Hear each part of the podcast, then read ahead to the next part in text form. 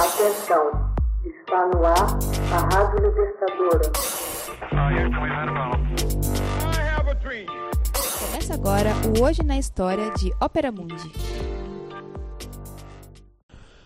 Hoje na História, 13 de novembro de 1953. Robin Wood é vítima da histeria anticomunista nos Estados Unidos.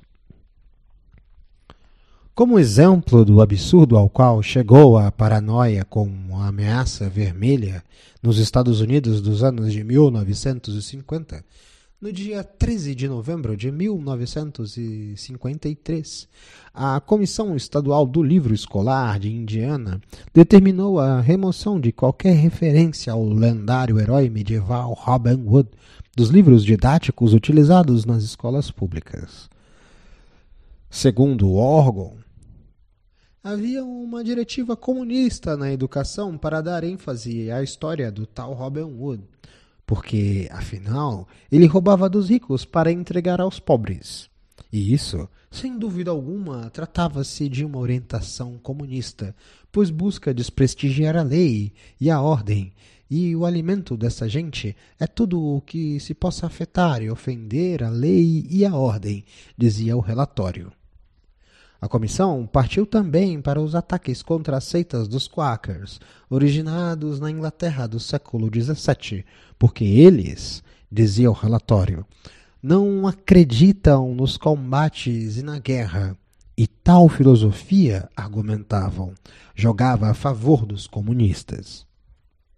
Embora mais tarde a presidente da comissão, a senhora Thomas White, tenha declarado que jamais defendera a remoção dos textos que mencionassem Robin Hood, continuou a ressaltar que o tema, este mesmo, de tirar dos ricos para dar aos pobres, era uma política muito apreciada pelos comunistas.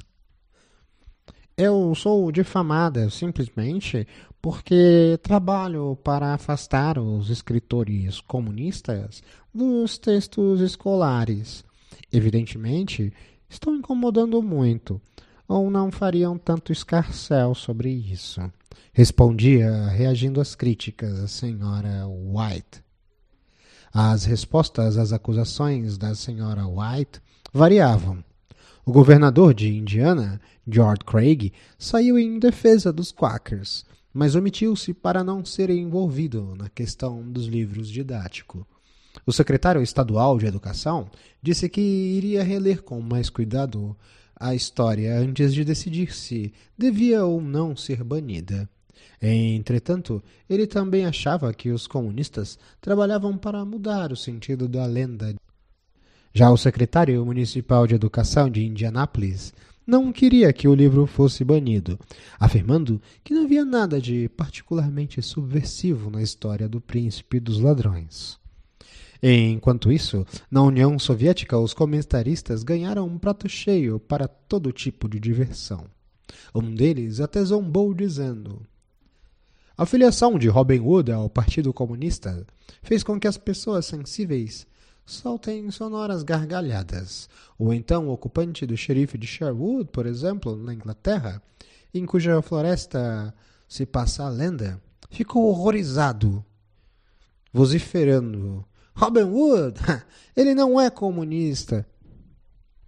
Embora em retrospectiva o episódio seja absolutamente ridículo, os ataques à liberdade de expressão durante o período da chamada ameaça vermelha nos Estados Unidos levaram à proibição de inúmeros livros nas escolas entre os anos de 1950 e 1960, devido aos conteúdos supostamente subversivos.